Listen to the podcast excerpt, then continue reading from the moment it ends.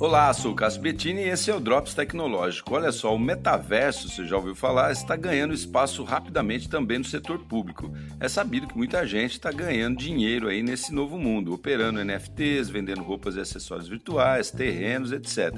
Por esses dias, o Ministério da Ciência, Tecnologia e Inovação do Brasil se reuniu com representantes da Meta, né, a empresa de Zuckerberg do Facebook, para alinhar algumas estratégias sobre o metaverso aqui no país. Segundo Marcos Pontes, né, que é o ministro da pasta, o ministério já tem planos para atuar frente às áreas da internet das coisas, né, o IoT, e também na inteligência artificial. Agora, incluirão no plano o metaverso e a computação quântica.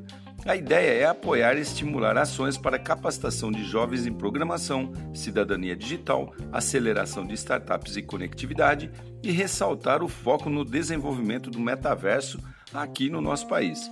Essa imersão em ambientes tecnológicos e virtuais parece mesmo ser inevitável.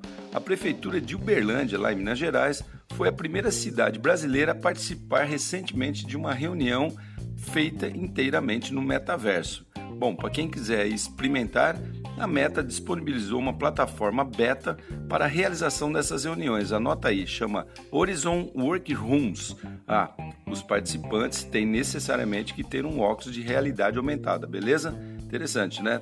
Experimenta lá. Sou o Cássio Bettini, compartilhando temas sobre tecnologia, inovação e comportamento. Até o próximo.